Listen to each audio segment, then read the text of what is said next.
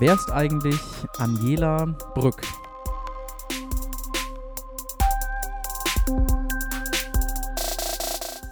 Heute äh, bei unserem Podcast im Interview ist Angela, ähm, eine Frau aus unserer Gemeinde. Angela, schön, dass du da bist.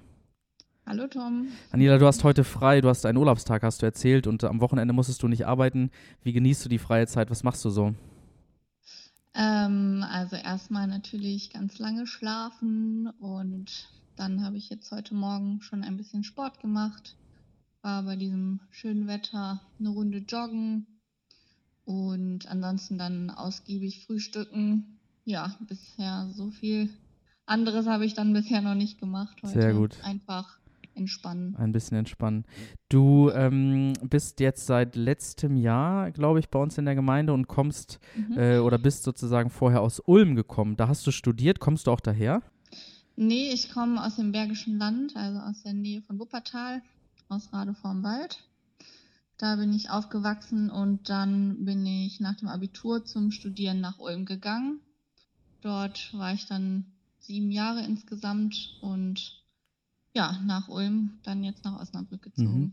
Und äh, Ulm war sozusagen, hast, war das deine erste Wahl? Wolltest du gerne so ein bisschen weiter in den Süden, raus aus dem Bergischen Land? Oder war das einfach eine Uni, bei der du dich beworben hast und die dir Zusage gegeben hat? Also ich wollte auf jeden Fall mal ähm, ein bisschen weiter weg von zu Hause. Ähm, ja, um einfach so ein bisschen halt die Unabhängigkeit auch ähm, ja, kennenzulernen. Mhm. Oder genau. Und ähm, meine Verwandten wohnen in Süddeutschland, von dem her ähm, habe ich gedacht, gut, dann wäre ich aber auch noch so ein bisschen in der Nähe der Familie, arbeite trotzdem so mein eigenes Ding, weil meine Brüder zum Beispiel haben in der Nähe von zu Hause studiert und waren dann auch noch relativ viel zu Hause. Und ich habe gedacht, nee, ich möchte auch so ein bisschen mehr Freiheit einfach haben und mehr Unabhängigkeit. Wie, wie sah das dann für dich konkret aus? Also du hast Abitur gemacht und bist dann von zu Hause ausgezogen, konntest sozusagen mehr Freiheiten genießen, mehr Unabhängigkeit. Hm, was hieß das so konkret für dich? Ähm, also zum einen erstmal meine erste eigene Wohnung.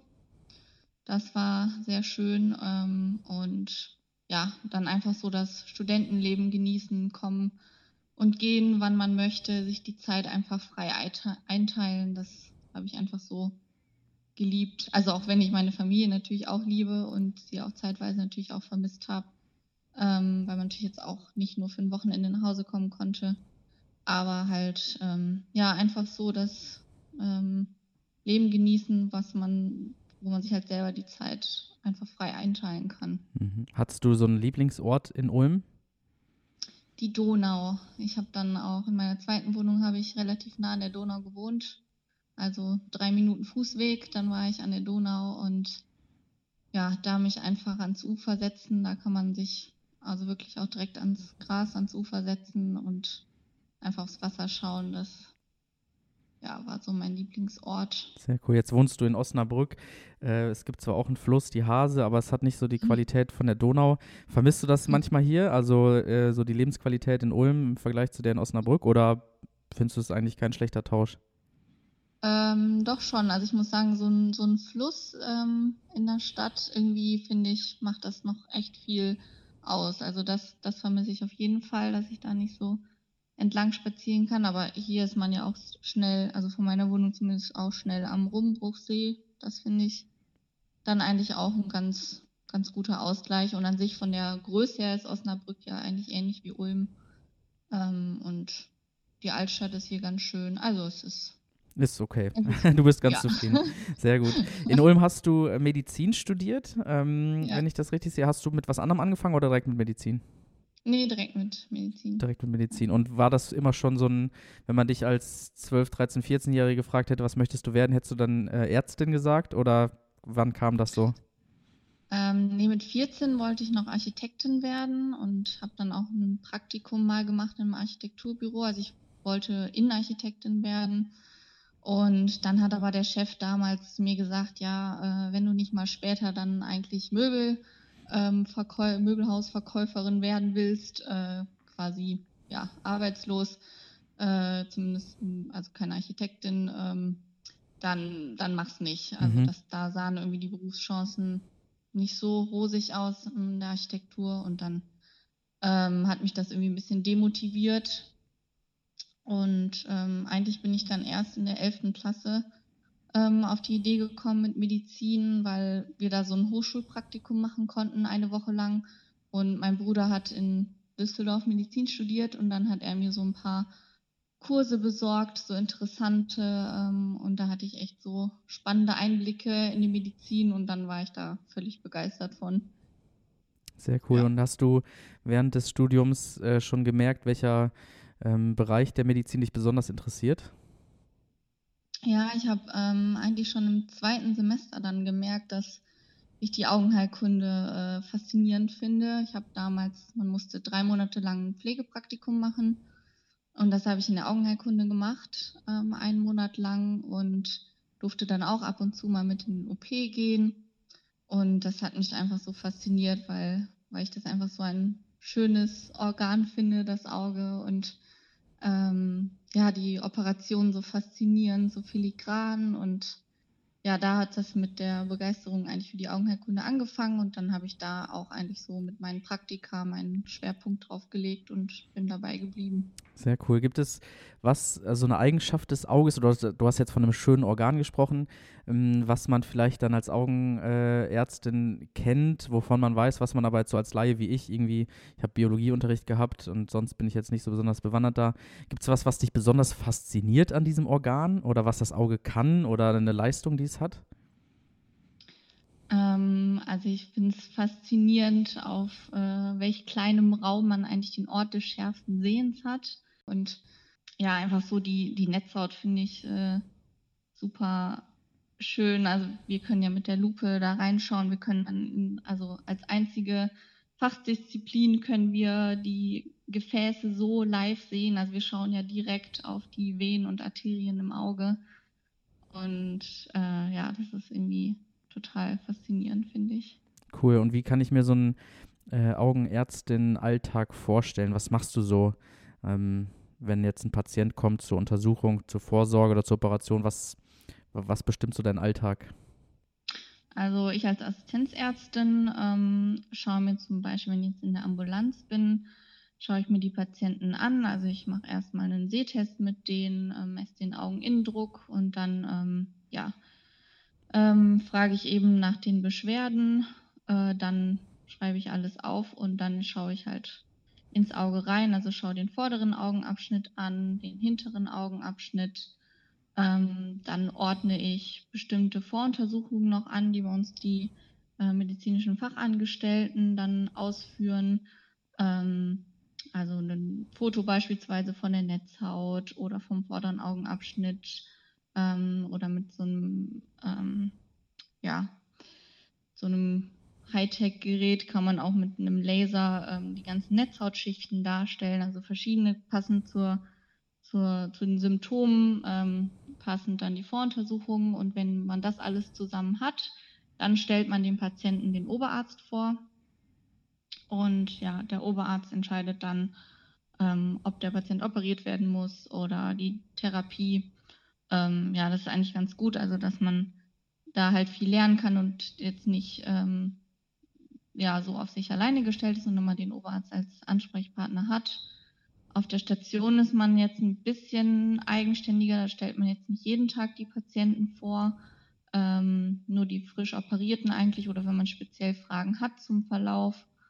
Und ansonsten gibt es bei uns noch 24-Stunden-Dienste. Ähm, am Wochenende ist man dann wirklich 24 Stunden ein, einzige Augenärztin im Haus. Im Tagesbetrieb ist man dann ab 17 Uhr allein bis zum nächsten Morgen 8 Uhr. Und ja, dann behandelt man dort eben die Notfälle, aber dann auch immer mit einem Oberarzt als Hintergrund, den man telefonisch erreichen kann. Sehr cool. Was ist so das, ähm, das Herausforderndste in der medizinischen Praxis sozusagen bei dir im Alltag? Also so eine, gibt es bestimmte Untersuchungen, die für dich, äh, die handwerklich besonders schwierig sind oder Befunde, die besonders schwierig äh, herauszufinden sind? Mm, also je nachdem, wie das Auge vom Patienten ist und wie sich auch die Pupille öffnet und wie die Linse aussieht und der Glaskörper und so, ist es manchmal relativ schwierig, ähm, wirklich mit der Lupe die ganze Netzhaut anschauen zu können. Also das braucht sehr, sehr viel Übung, ähm, dass man dann wirklich letztendlich alles gesehen hat. Ähm, auch das Lasern, wenn man jetzt zum Beispiel Löcher in der Netzhaut hat und das dann lasern muss, dann ähm, das braucht auch auf jeden Fall Übung, dass man da auch dann schneller wird und ähm, ja einfach einen guten Einblick hat. Und sehr herausfordernd finde ich es auch, ähm, Kinder zu untersuchen, weil die natürlich jetzt nicht wie Erwachsene so gut mitmachen können. Ähm, man muss sie noch ein bisschen bespaßen parallel, aber sich natürlich trotzdem konzentrieren, dass man hm. alles ziemlich schnell sieht, weil sich die Kinder einfach schnell bewegen. Ähm, ja, das braucht auch dann ziemlich viel Übung, bis man das dann so gut hinbekommt. Mhm, das glaube ich. Du bist ähm, letztes Jahr, als du hier hingezogen bist, kurz danach schon zu uns in die Gemeinde gekommen und vorher hatten wir, glaube ich, irgendwie auch per E-Mail Kontakt, weil du auf Wohnungssuche warst. Ähm, war für dich klar, dass du dir hier in Osnabrück auch wieder eine Gemeinde suchen willst? War das, hattest du in Ulm auch schon eine? Ja, in Ulm hatte ich auch eine und ähm, also ich bin zum einen in die Studentenmission Deutschland gegangen, die SMD, aber auch in eine FEG dort.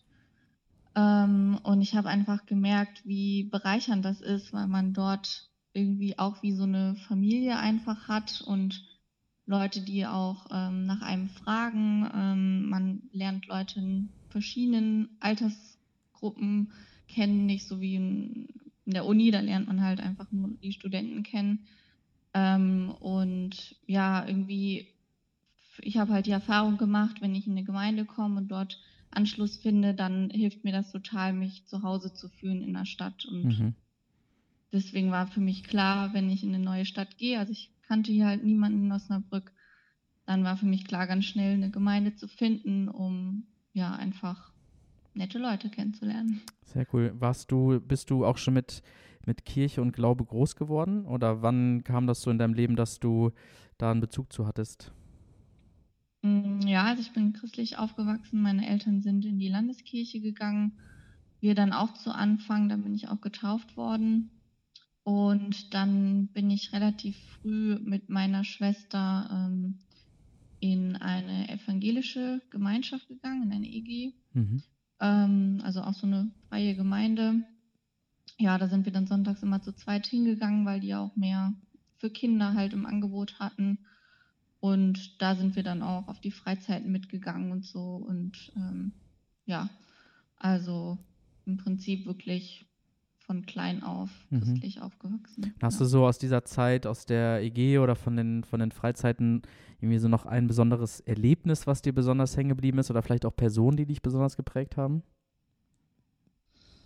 Mm, also ich habe mich noch, also wir hatten dort auch immer so Karnevalsfreizeiten und auf einer Freizeit, da war ich zehn, da habe ich mich dann ähm, quasi ganz bewusst wirklich für Jesus entschieden. Also vorher war das halt einfach so, das Mitleben von zu Hause aus eben, ähm, aber ja, noch nicht so stark dieser persönliche Glaube. Aber da, ähm, ja, hatten wir dann irgendwie, glaube das Thema morgens in der Bibelarbeit und dann ähm, habe ich eine Mitarbeiterin angesprochen. Ähm, ja, und dann haben wir so ein bisschen drüber geredet und dann ähm, habe ich mich vor ihr ähm, oder mit ihr zusammen dann wirklich nochmal bewusst für Jesus entschieden, dass ich mein Leben ähm, ja bewusst mit ihm leben möchte. Mhm. Hast du auch noch Kontakt zu Leuten aus dieser Zeit, so zum Beispiel zu der Mitarbeiterin? Ja, die sind jetzt äh, im Hauskreis, wo meine Mutter auch hingeht. Und dann äh, immer mal, wenn ich meine Mutter besuche oder auf ihren Geburtstagen oder so, dann sieht man sich mal wieder. Ähm, oder um Weihnachten rum ähm, mit einer Mitarbeiterin haben wir eigentlich mit der ganzen Familie einen ganz guten Kontakt. So, dann, dann sehe ich die immer mal wieder. Sehr cool. Und mh, hm, das war ja dann schon relativ früh, also mit zehn ähm, quasi schon so eine Entscheidung getroffen. Mh, hm, hattest du dann irgendwie auch als Teenagerin oder als jugendliche Phasen, wo das nochmal so ein bisschen weiter in den Hintergrund gerückt ist oder für dich irgendwie unsicher war? Oder mh, hm, ist das eigentlich konstant so geblieben für dich? Für mich hat sich das eigentlich eher dann noch ähm, weiter vertieft, weil ähm, also meine Eltern haben sich sehr früh scheiden lassen, also in dem Zeitraum eigentlich. Und dadurch, dass es eine sehr, sehr schwierige Zeit dann für mich war, auch gerade die Teenagerzeit, ähm, hat sich der Glaube, also war der Glaube einfach so ein, so ein tiefer Halt für mich, dass sich das immer weiter vertieft hat und ähm, ja, ich näher an Gott gekommen bin durch diese schwierige Zeit. Mhm. Erinnerst du dich noch daran, wie das so dann war, also wie Glaube für dich ein Halt gewesen ist? War das durch bestimmte Rituale oder bestimmte Sachen, die du gemacht hast oder irgendwie einfach so eine, so eine Gewissheit, die du hattest?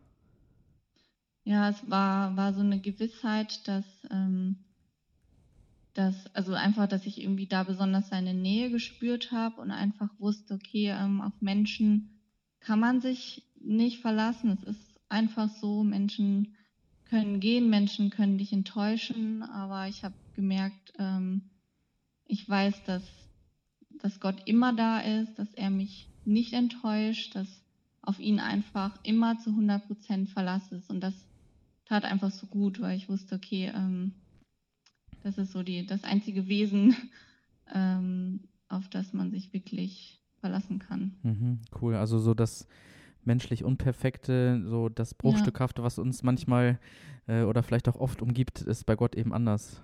Ja. ja. Ähm, die Frage, die ich immer stelle, wenn Glaube für dich eine Farbe wäre, welche wäre das und warum?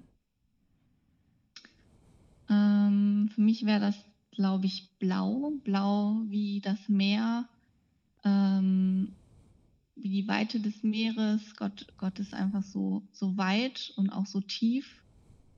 Und ähm, mit Meer verbinde ich auch immer so ein, so ein Anker. Mhm. Und, und Gott ist für mich also einfach so ein Anker für die Seele. Also ja. Sehr cool. Ich würde sagen blau. Jetzt war es ja letztes Jahr so, dass du nicht nur eine neue Gemeinde gefunden hast, sondern gleichzeitig quasi auch äh, deinen jetzigen Freund kennengelernt hast, den Florian. Mhm. Ähm, erzähl mal, wie das so war. Du, hab, du bist in die Gemeinde gekommen, ihr habt euch da getroffen, der Flo war auch noch relativ neu ähm, und beides kam so parallel, neuer Freund, neue Gemeinde. Wie war das so? Ja, das war ziemlich verrückt.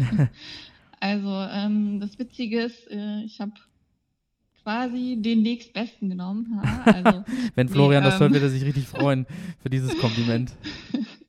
nee, also er war wirklich die erste Person, neben die ich mich gesetzt habe, als ich das erste Mal in den Gottesdienst kam. Und da saß er eben neben Joyce. Da habe ich dann erst so gedacht, ach, das ist so eine kleine Familie, die zwei mit Juna und dem Hund.